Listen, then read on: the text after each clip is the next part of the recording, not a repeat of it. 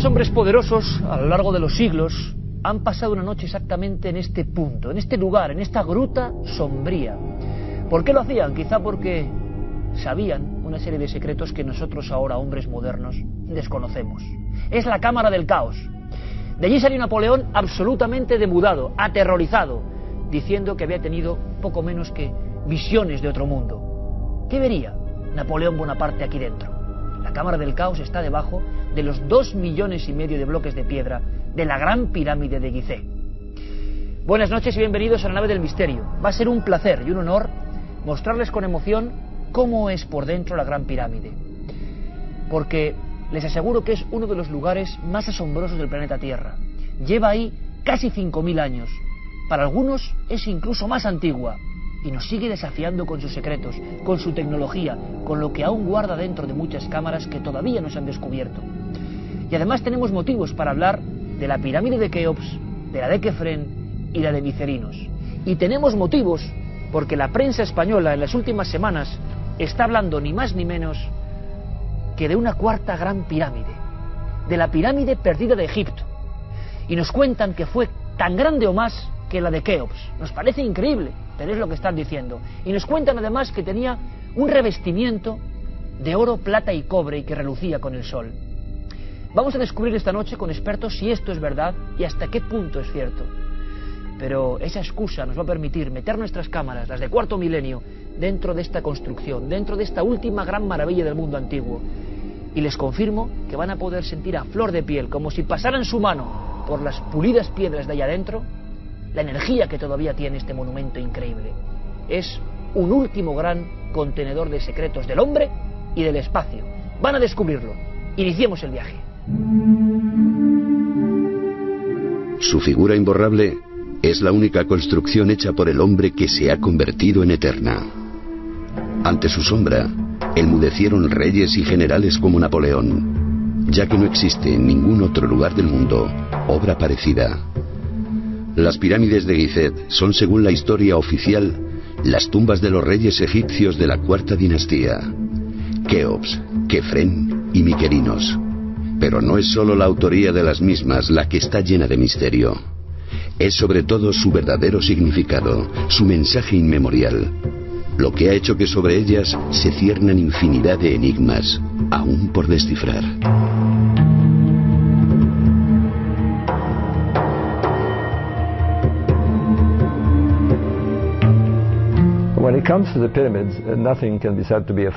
En lo que respecta a las pirámides, no se puede afirmar nada con seguridad, pero hay bastantes pruebas que apoyan una relación entre las tres pirámides de Giza, el modo en que están colocadas en la Tierra y las tres estrellas del cinturón de Orión.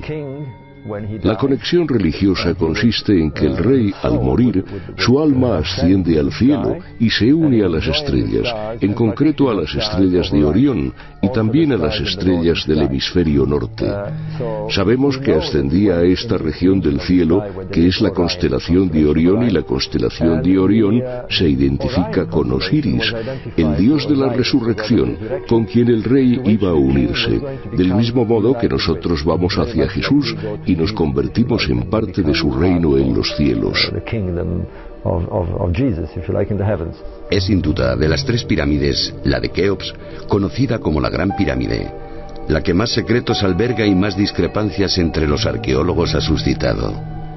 Dos millones y medio de bloques de piedra y 137 metros de altura hacen de ella un coloso con el que no ha podido el paso del tiempo siendo la única maravilla del mundo antiguo que todavía permanece en pie.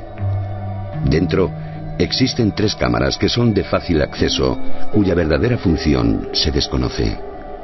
Pero quedan sin duda más por descubrir.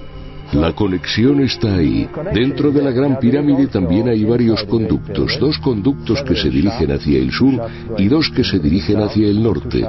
Se creía que eran conductos de aire, pero ahora sabemos que están alineados con las estrellas. Uno de estos conductos apunta al cinturón de Orión, estas tres estrellas del cinturón de Orión. Hay sobre la pirámide de Keops toda una serie de datos objetivos que estremecen a cualquier arquitecto que se acerque hasta sus entrañas. Si se pusieran todas las piedras que la forman en fila india, estas darían la vuelta a la Tierra por el Ecuador. En la cámara conocida como la del faraón, hay bloques de granito rosa perfectamente cortados, pulidos y encajados, que pesan más de 150 toneladas y que fueron transportados desde una cantera situada en Asuán, a más de mil kilómetros. Sin duda, la tecnología que se empleó en su construcción sigue siendo un misterio.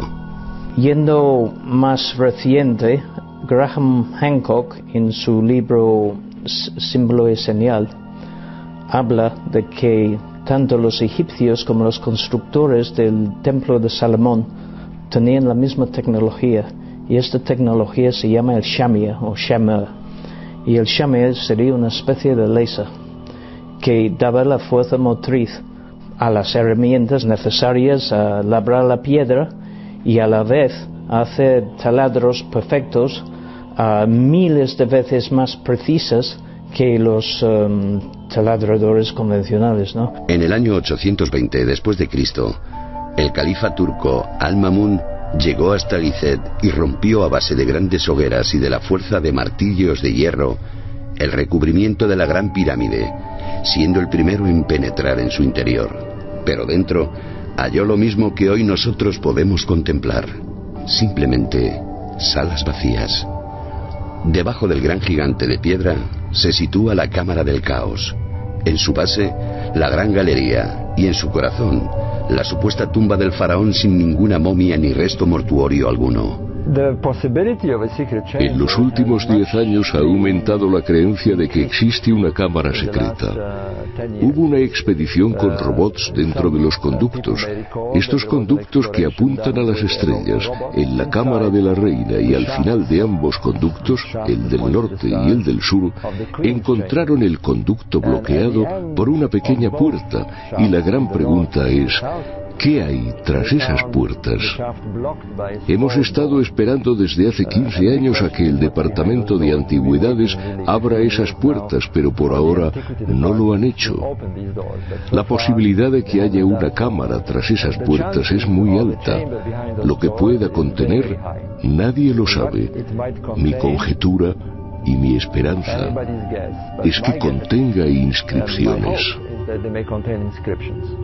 De las tres cámaras de la pirámide, ni tan siquiera se conoce su verdadero nombre, ya que no hay textos escritos que nos describan su auténtica función. La inferior, la que está bajo la gran mole de piedra, pudo ser un primer intento de tumba del faraón Keops, o bien representar el inframundo. La conocida como Cámara de la Reina, de la que salen dos respiraderos que nos transportan por un oscuro y estrecho túnel hasta puertas escondidas, podía representar el mundo de los vivos. La gran galería, el enorme pasillo que nos lleva hasta el habitáculo superior, podía representar la ascensión del fallecido hasta el mundo en el que gobiernan los dioses. Y por último, la sala forrada de granito rojo donde supuestamente descansó el cuerpo del faraón, el mundo del más allá, a cuya puerta estaría el mismísimo Osiris. Yo siempre he manifestado que la Gran Pirámide es una especie de gran enigma multimedia en el sentido de que, bueno, pues tenemos problemas no solamente astronómicos, tenemos problemas de significado, que quién realmente se pudo haber enterrado allí, para qué, eh, cómo se trabajó la piedra, cómo, con qué métodos se lograron esa orientación hacia las constelaciones o hacia las estrellas de una manera tan precisa hace casi 5.000 años.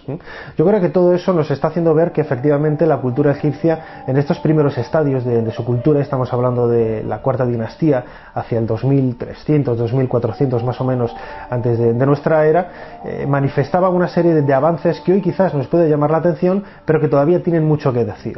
Viejos conocimientos que un día, nadie sabe cómo, se perdieron y que hicieron de Egipto el país más asombroso que existió en toda la antigüedad. Una fascinación que hace que todos los años lleguen hasta orillas del Nilo más de 10 millones de turistas, buscando rincones que todavía huelen a una magia que marcó el nacimiento de las viejas civilizaciones. Están viendo la efigie de la diosa Leona, nos encontramos ahora mismo dentro del templo de Karnak, uno de los lugares más sagrados que existe en el antiguo Egipto. Estamos ahora mismo en la capilla de la diosa Sekhmet, la diosa de la guerra. Hasta este lugar acudieron en la antigüedad miles de guerreros para encomendar sus almas antes de ir a la batalla. En los últimos siglos, infinidad de viajeros han pasado por aquí buscando el mismo poder que esta diosa le dio a los antiguos egipcios. Y aquí han ocurrido infinidad de cosas extrañas, cosas misteriosas, gente que ha entrado en trance, personas que lloraban, quién sabe. Quizás ese antiguo poder todavía se puede palpar en este lugar.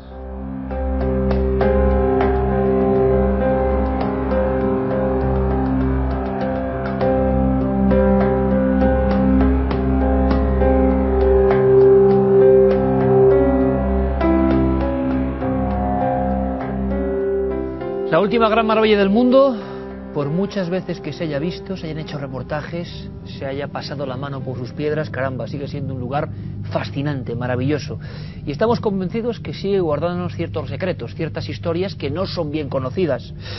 Claro, la noticia que ha dado la vuelta al mundo es sobre la cuarta pirámide o pirámide perdida. Y de inmediato muchísima gente ha sentido pues ese viejo eco de lo egipcio, ¿no? Un interés general por esta civilización.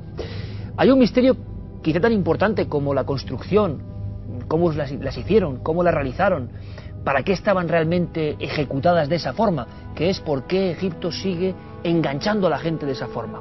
No hay eh, ninguna otra civilización, no hay ningún otro pueblo que cuando uno lo lleva, por ejemplo, a la portada de un libro, a la portada de una revista, genere ese inmediato efecto de imán. Tenemos a buenos amigos, por ejemplo, para saber qué pasa con esa cuarta pirámide. ¿Era la más grande realmente? Se está hablando de unas alturas colosales. ¿Realmente es la cuarta pirámide? En el dibujo mental que todos tenemos desde niños, ¿habrá que poner una pirámide más? ¿O hay errores? ¿O hay confusiones? ¿O hay algo más? Y hablaremos también de esas pirámides, que de verdad guardan un sinfín de historias maravillosas.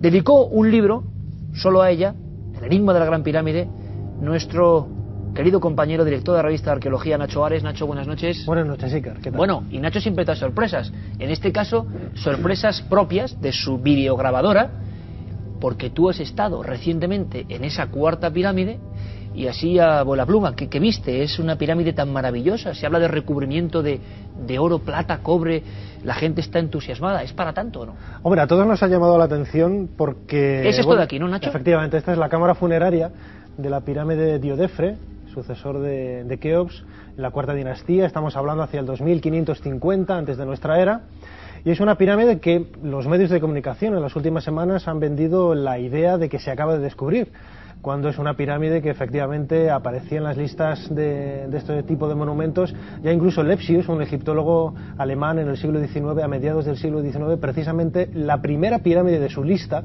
era la pirámide de Diodefre de, en Abu Rowas. Nunca se ha sabido exactamente la, altura de este, de este, edificio porque está muy mal conservada, apenas se conservan 10 metros de los primeros bloques del monumento. Se ha calculado que por la angulación de estas paredes, entre 47 grados o 52, pues tendría una altura máxima de unos 60 metros de altura, aunque las noticias como comentabas ahora en las últimas semanas, se decía de incluso una angulación de 64 grados, lo que nos llevaría a una pirámide realmente extraordinariamente alta. Muchísima gente nos está preguntando qué hay de verdad. Em, veíamos a Juan G. Vallejo evolucionando por esta meseta de Guiza, donde va mucha gente, mucha gente mira, pero quizá no ve. Hay tanto que contar, Juanje, buenas noches. Buenas noches, que. Eh, bueno, la propia Gran Pirámide, la que tú has recorrido con las cámaras de cuarto milenio, tiene todavía cámaras con un montón de historias. Seguro que a la gente le gusta saber, por ejemplo, que hay una de esas cámaras, hablábamos al principio del programa, la llamada cámara del caos, donde uno casi siente dos millones y medio de bloques de piedra, o los que sean exactamente, presionando sobre él, de alguna forma, una gruta oscura que sigue siendo el último reducto de leyendas y misterios de esa construcción. Sí, hay que pensar primero una cosa, Iker, y es que dentro de mil años ninguno estará aquí. La Gran Pirámide es gran Egipto, es el único monumento inmortal que ha hecho el hombre. Y entonces, como tú decías, estar en la Cámara del Caos, eh, luego te cuento la historia. En la Cámara del Caos, como tú has dicho, hay que profundizar bastantes metros en la roca de la meseta de Giza, para que la gente se una idea, las pirámides de Giza, estas tres que tenemos delante, que serían de derecha a izquierda, Keops, Kefren y Miquelinos están encima de una meseta rocosa. entonces, la Cámara del Caos está excavada en esa meseta rocosa y digamos que la pirámide está justo encima de ella.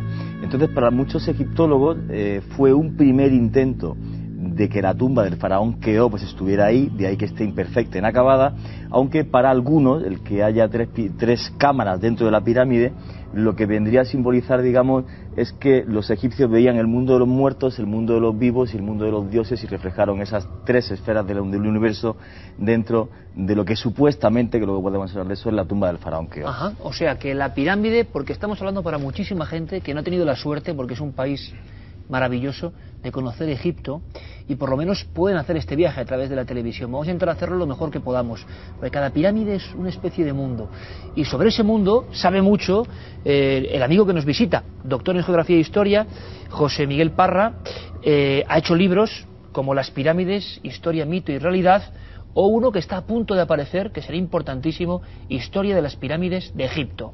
José Miguel, bienvenido, buenas noches. Buenas noches. Bueno, ahí tenemos las pirámides, ahí las tenemos y tenemos esta cuarta pirámide. Y como mucha gente está con la noticia, bueno, la cuarta pirámide se preguntarán, ¿dónde está? ¿En ese hueco que está ahí? ¿O dónde estaría esa cuarta pirámide de Giza, como se está hablando en la prensa? Pues a 8 kilómetros al norte de la pirámide de Keops, es decir, hacia la pared del estudio a la misma distancia aproximadamente. O sea que no es la cuarta pirámide. No es la cuarta pirámide. De hecho sería la segunda pirámide, porque se construyó inmediatamente después de la gran pirámide, por el sucesor de, de Keops. Bueno, y entonces, ¿por qué esta noticia con tanta laraca, tanto foco, teletipo que ha dado la vuelta al mundo de cuarta pirámide, cuando los que sabéis de esto, eh, sabéis primero que se había descubierto no ahora, sino hace mucho tiempo, y segundo, tan lejos? Bueno, es parte de la campaña de promoción del país que está muy bien que lo hagan, pero digamos que científicamente deja algo que desear. ¿Por qué? Bueno, en este momento ha tocado la Gran Pirámide, dentro de algunos meses será una estatua o cualquier otra cosa.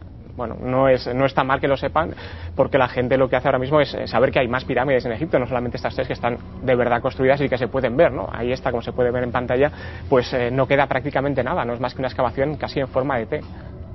O sea que la gente no va a ver una pirámide, ni mucho menos como esas tres que son No, no, en, absoluto, en absoluto. Lo que va a ver es una gran excavación de varios metros de profundidad, muchos metros de profundidad. Eh, es una pendiente que va a parar a un rectángulo excavado en la tierra, a mucha profundidad. Pero es lo único que queda y alrededor, pues, el núcleo de, piedra sobre el cual se construyó la pirámide. ¿Qué sabemos del hombre al que estaba, mm, digamos, eh, dirigida o dedicada esta pirámide? Nacho, estas imágenes que nos has traído de ese lugar Cuidado, que no queremos criticar tampoco a nadie, ni mucho menos. Es la información que tenemos y por eso hacemos este programa sobre esta noticia. Nos hablan de lugar poco menos que inexpugnable, eh, lugar fuertemente militarizado, como pasa en algunos sitios de Egipto, y que de alguna forma se llega ahí. Bueno, no sé si será así o no, Nacho, tú has estado ahí en varias ocasiones, y claro, no es una pirámide, sería la base de la pirámide nada más la cámara funeraria excavada en la roca, como decía ahora José Miguel eh, Parra, que es prácticamente lo único que se conserva, aparte de restos del templo funerario que hay a pocos metros y una, los restos también de una pirámide satélite que hay en la, en la parte oeste de este complejo arqueológico. En la noticia se dice que está dentro de un recinto militar. Eh, puede ser cierto, pero vamos, es totalmente accesible a cualquier persona. Esa idea que se ha vendido de un lugar prohibido al que nadie accede, tal, es totalmente, totalmente falso. Y también se quiere quizás reforzar un poco la imagen de, un faraón Diodefre, como si se descubriera ahora mismo quién, era este, este faraón. Es un relativamente importante soberano de la historia de Egipto. Reinó más o menos hace unos eh, ocho años. Eh, es lo que duró su reinado, hacia el 2550 antes de nuestra era y que tiene algunos eh, elementos importantes en, su vida, como por ejemplo algunas de las piezas arqueológicas, algunas de las estatuas que se han descubierto en el, muy cerquita del templo funerario, pues hay una cabeza de una esfinge, sería la primera esfinge conservada hasta nuestros días de la, de la historia de Egipto. A él también le debemos la famosísima barca que se conserva en la cara sur de la Gran Pirámide, construida en honor de su padre, Keops. Y también hace muy poquitos años eh, eh, un investigador, Basile Droev, eh, francés, que los franceses llevan excavando en Abu Rowas desde el año 1995, lanzó la teoría Están excavando, Nacho, permíteme, hace 13 años, sí. pero se está hablando de descubrimiento actual. Sí, bueno, pero esto es una campaña mediática para un programa de, televisión, como todos sabemos, que aquí en España se emitirá en el mes de, septiembre, y la figura de Diodefre, en, otro documental, pues eh, se quería ver como el, la verdadera imagen a partir de la cual se construyó la Esfinge, que siempre se había pensado que es del faraón Kefren, pues Basil Dorbev eh, hace apenas unos 4 o 5 años, él señalaba, precisamente porque él trabaja en Abu Rowas y conoce muy bien el perfil histórico de este faraón, que a él se construyó, en, su honor se construyó la, esfinge de O sea, que la famosa esfinge que todo el mundo está viendo en imagen ahora mismo, eh, la cara de este animal podría ser este faraón, de, de la supuesta cuarta pirámide no tan perdida de momento. Vamos a, penetrar en las pirámides, las que casi todo el mundo conoce porque tienen un sinfín de sorpresas para todos nosotros. Pero antes, y os abro la pregunta, podéis intervenir en cualquier momento, antes me gustaría comentaros, bueno, ¿qué opináis vosotros desde diferentes puntos de vista, desde la exploración, la arqueología, la historia, eh, que se haga esto, ¿no? Que en el año 2008 es bueno, es malo, que de repente se dé una noticia de que hay una cuarta pirámide ni más ni menos y luego no sea tanto.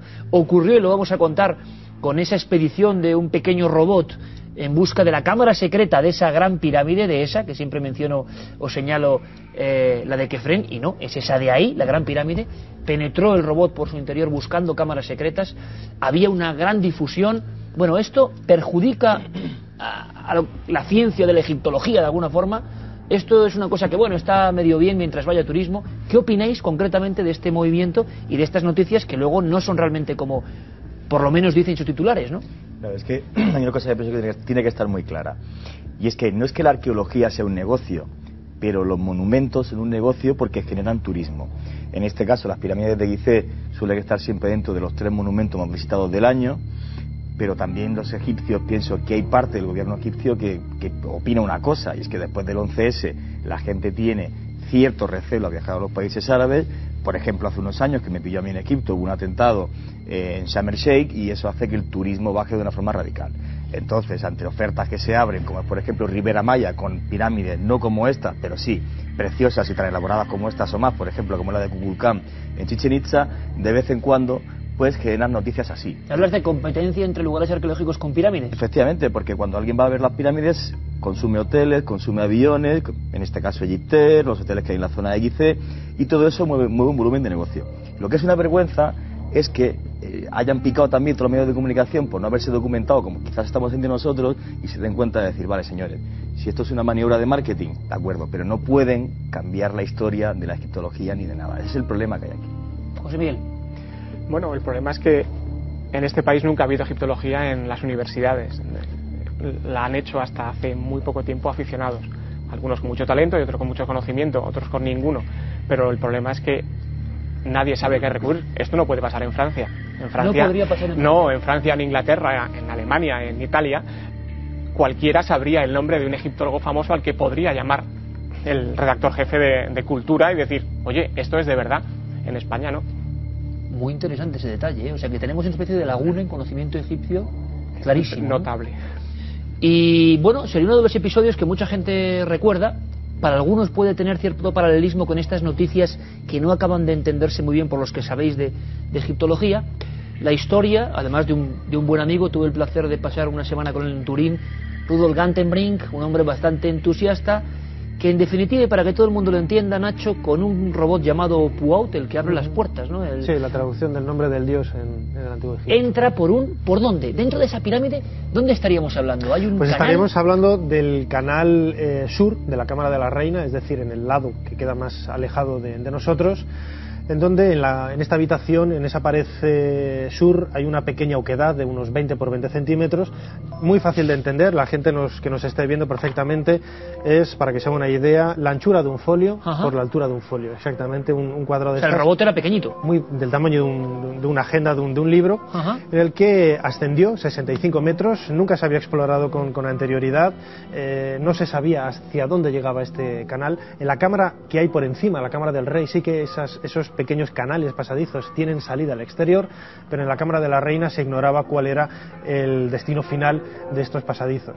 Se limpiaron, se exploraron y a unos 65 metros de distancia apareció lo que vemos en la puerta, eh, en la pantalla, una puerta con una puerta, un bloque de, de piedra con dos elementos metálicos en la parte frontal, supuestamente unos, unos pomos que bueno, esto se descubrió, Gantemir lo descubrió en el año 93 y no fue hasta el año 2002 cuando National Geographic en un programa eh, retransmitido en directo para todo el planeta pues perforó esta, esta puerta para encontrar a unos 30 centímetros pues otra muy similar pero más vasta desde el punto de vista porque no tenía pulido, no tenía tampoco eh, estos pomos metálicos. Pues esto daba una pequeña cámara cerrada por otra puerta.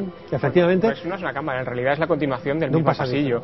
Y el pasillo sigue. Sí, y hablamos de Gantenbrink como si fuera el, gran ingeniero que, que, inventó eso, que lo es, pero es que eh, él no estaba en la pirámide para eso. En la pirámide eh, digamos que los miles de turistas que estaban diariamente sueltan mucho sudor y mucho, mucho vapor de agua al respirar. Entonces, ese vapor de agua, las paredes eh, de, la, de la piedra, aunque están calientes, hacían de, superficie de condensación y empezaban a hacer surgir las sales que tiene la piedra, porque es caliza. Y, bueno, pues eh, lo que hicieron fue explorar esos conductos norte para, para, para, limpiarlos y meter dentro unos ventiladores. Entonces, como ya tenían el robot hecho, dijeron, bueno, pues vamos a seguir con lo que hay abajo por si acaso. Y efectivamente, lo hicieron y llegaron a esa, Y llegaron ahí. ¿Y vuestra opinión, eso qué es? ¿Es una puerta? ¿Todos veis por hecho que es una puerta? Ah, no podemos llamarlo puerta porque no sabemos lo que es, no sabemos si está encastrado, no sabemos si está sujeto con, con yeso, no sabemos si está dejado allí simplemente. Si os fijáis un, un, pequeño detalle que nadie comenta, veis que una de las dos asas era bastante más larga. Sí, bueno, hemos visto. la broca lo que hizo fue que se cayera. Y si ahora os, fijáis, sí, sí, no solamente, no, es, no solamente es más corta, sino que además la han quitado, porque no aparece. Bueno, es uno de los pequeños eh, problemas que tiene la, arqueología, ¿no? Pues eh, cuando excavas siempre, siempre destruyes. Bueno, ¿era interesante hacer ese agujero? Sí, sin ninguna duda. Hay un robot para que la gente lo vea así gráficamente que llega hasta esa puerta de forma, pues eh, no estaba preparado nada, ¿no? Accidental de alguna manera o intentando comprobar. Gantenbrink llega con el robot hasta esa puerta y mucha gente piensa y se publica que están, nunca mejor dicho, a las puertas de esa cámara secreta que quizá concentre tantos misterios que se han contado sobre las pirámides. Entonces, en el 2002, casi 10 años después, National Geographic entra con otro robot que está provisto de una especie de ariete, una broca, que rompe esa puerta y mete una cámara dentro. Lo que se ve es oscuridad y otra puerta. Otra puerta. Bueno, y ahora nos cuentan, precisamente ese hombre mencionado, Zahi Hawass, que habrá otra exploración, porque ¿qué piensan encontrar? ¿Qué, sabéis o qué se supone que hay detrás de las puertas? Hombre, en esta ocasión el trabajo que se quiere llevar a cabo ya es un, trabajo propiamente arqueológico. Eh, bueno, pues, se anunció ya para el año pasado. Mejor ¿Pero por qué dosificar de esta forma, Nacho? Pues lo mismo para ya estar allí. Porque es un negocio para National Geographic, igual que otra cosa. No, en este caso no es National Geographic, es Discovery Channel. El que haya pagado, da igual. Dime Pepe o dime José. Eso, es negocio para el país. Estamos hablando de un porcentaje que a lo mejor no, a mí no me estoy hablando, pero el, 15 o el 20% de los ingresos de este país son gracias al turismo. Miguel, te vuelvo a decir, por ejemplo, vengo de Guatemala y el gobierno de Guatemala para grabar Tical me paga los hoteles, chofer, coche, porque entiende que es promoción turística. Y aquí hay un señor que se está llevando una pasta. ¿Cierto o no? Sí, sí. El sí, problema es que muchos egiptólogos os da miedo decirlo. No, no debe ser un país libre. Pero si es lo que tienes que decir. Yo, no estoy, yo me estoy metiendo con él. Voy a Egipto este verano. Vale, hazlo. Si me, si me dejan a Rudolf Canterbury, perdón, que fue el que descubrió esa puerta, no le dejan entrar. Ahí también hay una leyenda que es cierta y que quizá la gente, bueno, estas pequeñas disputas, ese hombre eh, bueno, y me lo contó Nacho, el que mete el robot ahí, le, le, negaron la entrada en Egipto después, sí, durante cuántos años. Ahí hubo un, problema que en ese sentido los egipcios son muy celosos. y se habló de que podía estar descubriendo cosas que no se querían enseñar, ¿mito o no? Yo creo que eso es más mito conspiranoico, en el sentido de que eh, lo que hizo fue mm, también un poco despechado porque el, hallazgo que él había realizado los propios egipcios no bueno pues no, no se hacían eco no, lo contemplaban. no, lo contemplaban hasta que él a través, gracias a Robert Bobal precisamente lo dio a conocer al mundo entero en el periódico The Times creo que fue. Entonces fue ese momento a partir de entonces cuando las autoridades egipcias eh, hoy por hoy son bastante estrictos, José Miguel Parra lo conoce muy bien porque él trabaja en el proyecto Yehuti, es imposible que un jefe de excavación de misión arqueológica dé a conocer una noticia ¿eh? de un hallazgo importante en Egipto si no está respaldado por las propias autoridades. Es decir, que tienen que ser los propios egipcios, en este caso Zahi Hawass, el director del Consejo Superior para las Antigüedades de Egipto, quien haga este llamamiento. Oye, cosa importante, ¿qué puede haber, entrando ya en materia de eh, supongamos que dentro de X años, o cuando digan estos señores, volvemos el mundo a saber qué hay detrás de la última puerta. Si es que hay otra puerta, porque igual hay una tercera puerta. Por lo poco que sé, parece que lo de las tres puertas suele ser bastante corriente. Es una pauta muy común en este tipo de pasadizos. El de proteger los accesos es un, tres puertas, un triple rastrillo. Triple rastrillo. José Miguel, Nacho, Juanje. Bueno, y imagino que os habréis hecho esta pregunta. ¿Y qué puede haber si al final se llega a algo el tercer robot o el cuarto robot llega algo, ¿qué veremos? ¿La cámara secreta de la Gran Pirámide? ¿Y qué secretos habría ahí? ojalá, pero no, seguramente será simplemente la continuación de, lo que es el, corredor, el pasillo. Sí, pero yo pienso que en el fondo hay una cosa fundamental. O sea, aquí lo que tenemos es una puerta pero no, no estamos hablando de todas las otras cámaras que pueden quedar en la Gran Pirámide. Hay que pensar que hay un francés que es Charles Dormion, que hace pocos años hizo una serie de experimentos en el pasillo de entrada a la Cámara de la Reina y parece ser que descubrió con unos experimentos de microgravedad que realmente hay una sala o un gran hueco debajo de ese pasillo. Yo, con sinceridad, pierdo que pienso que la Gran Pirámide no es solamente la única maravilla del mundo antiguo que queda en pie, sino que la tumba de Keops sigue dentro, porque no hay ningún texto en absoluto que nos diga que la pirámide fue saqueada, luego cerrada, como defienden muchos arqueólogos, pero no hay ningún dato de dónde estaba ese sarcófago, donde además cuando llega el mamún y es el primero que entra, no es que no encuentre un tesoro, no encuentra ni siquiera, aparece en los textos, ni un trozo de cerámica de la pirámide saqueada. Hombre, Realmente, los entraban a verla. Heródoto entraba ahí, los romanos entraban ahí, todo el mundo lleva entrando en la pirámide milenios. Entonces, ¿por qué se cuenta que el mamón fue el primero que entró a base porque, eh, porque en el 800, efectivamente, la entrada estaba cubierta del todo. Entonces, pero fíjate si, si sabían dónde estaba aproximadamente, que se equivocaron en tres metros para abajo y uno para arriba. Sí, pero al final, ¿alguien descubrió la tumba de Keops dentro? El sarcófago, ¿no te vale? Eh, no, para nada. Bueno, hay, una gran pregunta, José Miguel. Pero dos millones y medio de bloques de piedra, no, 137 metros de altura, 146 original. Hay una cosa que la gente piensa, es que los egiptólogos no queremos que haya más huecos dentro de la Gran Pirámide. Ojalá los haya. los hay. Claro, y además es que se sabe, se sabe, claro, desde los descubrimientos del 87 de, de Dormión y, Goidín, eh, los japoneses después descubrieron lo que puede ser un hueco, que puede ser un pasillo, que es paralelo al que va de acceso a la Cámara de la Reina. Dormión volvió a comprobarlo y el encargado de, la, resistividad del terreno del TGV francés, el AVE francés, eh, París-Lyon o París no sé dónde, resulta que ha hecho las pruebas y ha descubierto, oye, que aquí debajo me dicen los instrumentos que hay un hueco. ¿Debemos mirarlo? Por supuesto que sí. no, eso sería extraño, ¿no? Al contrario. Oye, pero una cosa, Nacho. Tú dices que podía haber una cámara con qué? Con una, para que todo el mundo lo entienda, con una especie de figura o... No lo sabe, Nacho, Y yo te digo, perdona, pero lo que voy a decir es una pura especulación. Dos millones y medio de bloques de piedra, el mayor monumento que ha hecho el hombre.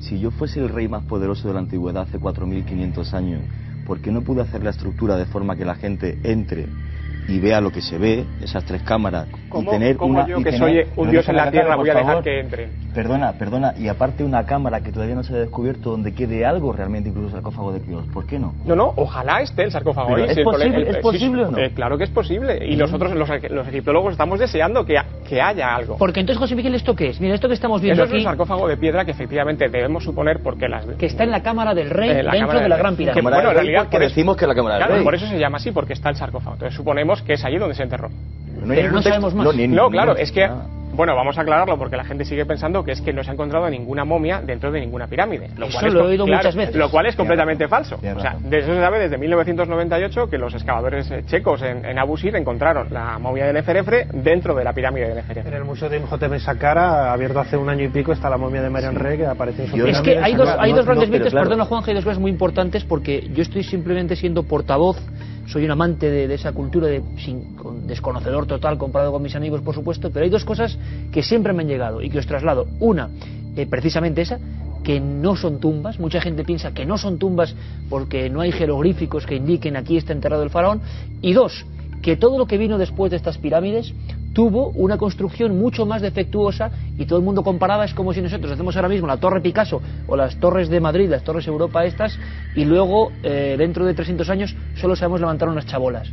Hay una especie de leyenda, o no, no lo sé, que habla de esos dos factores, que son como la más alta cúspide de construcción que nunca volvió a ser igualada. Por eso mucha gente piensa que esto es otra cosa o más antigua. ¿Qué opináis?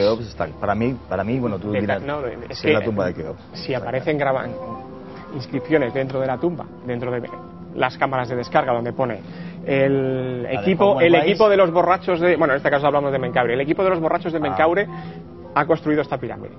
Bueno, está allí. Eh, el gran descubrimiento, uno de los grandes descubrimientos de los, de los suizos y los franceses en, la pirámide de Yedefre con la que empezábamos el programa, es que han encontrado, gracias finalmente a su, su tesón en, uno de los huecos de ese de esa corredor descendente el nombre del faraón en un trozo de piedra. Estaba el nombre del faraón. Claro, efectivamente. Entonces la gente dice, no, es que no hay ningún tipo de inscripción. Bueno, eh, si desmontáramos todos los bloques que quedan, de los pocos que quedan del revestimiento de las pirámides que todavía lo conservan, encontraríamos por lo menos en, el 30% de ellos marcas de cantería. Marca de cantería, donde se pone no solamente dónde tiene que ir la pirámide, sino cuándo se sacó, eh, en qué momento del año. Gracias a eso sabemos, por en, la, en la pirámide de Medum, gracias a eso sabemos que las pirámides se construyeron a lo largo de todo el año. ¿Por qué? Porque hay fechas donde aparecen todos los meses del calendario ¿Y egipcio. se sabe cuánto pudieron tardar en hacer estas Sí, construcciones? más o menos. La pirámide roja la construyeron en unos 15 años.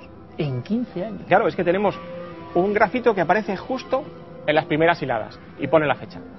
10 metros más arriba, otro grafito donde pone la misma fecha pero un año después. Y al final del todo, casi arriba, encontramos tres grafitos donde pone la fecha del año 15 del reinado del faraón. Y bueno, pues eh, aproximadamente sabemos cuánto construyeron. Tenemos que hablar mucho y os invito a los tres a hacer la segunda parte de las pirámides en breve porque es apasionante y además os digo que es un placer escucharos como siempre con la máxima educación debatiendo para que la gente tenga claves. Si faltaba una mínima clave o una máxima clave es la de la alineación de las pirámides. Nacho, hay muchos investigadores que hablan de que eso no era casual, de que seguían perfectamente, en este caso, unas constelaciones, unas estrellas muy concretas. Sí, la de la constelación de Orión. Es una teoría que lanzó Robert Bobal a finales de los años 80 y que bueno, viene a decir que el- la construcción de las tres pirámides de la meseta de Giza, junto con las de Aburro, Huast, Huetelarián y otros monumentos, es una especie de reflejo sobre la superficie del Valle del Nilo de la constelación de Orión, una constelación que para los antiguos egipcios estaba identificada con el dios Osiris, divinidad que curiosamente en época tardía era divinizada y bueno y tomada como lugar de, culto en la, en la meseta de, de Giza. Bueno, es maravilloso y hay una cosa que sí que es cierta. Eh, cuando uno ve las imágenes de Juan G. Vallejo pasando la mano por las galerías interiores, uno, desde el desconocimiento, repito, se queda asombrado de la perfección técnica, del encaje de la piedra, de qué tuvieron que hacer esos hombres, de por qué lo hicieron, con qué fe. eh, nos parece un gran desafío. Y seguramente, como decía también Juan G., dentro de mil años, yo no sé si habrá televisión, si habrá tierra, que espero que sí, pero desde luego ellas seguirán siendo auténticas eh, veletas del misterio. Seguirán ahí y todavía quizá, después de mil años, no sabremos completamente comprenderlas. Es fascinante y la muestra de que guardan tantos secretos es que no hemos hablado ni de la mitad de la mitad, porque incluso en ciertos momentos del año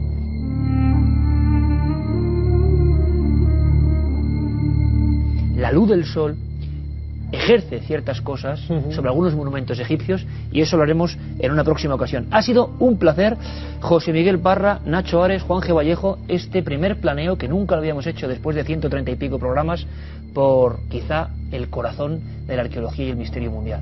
Muchas gracias a los tres.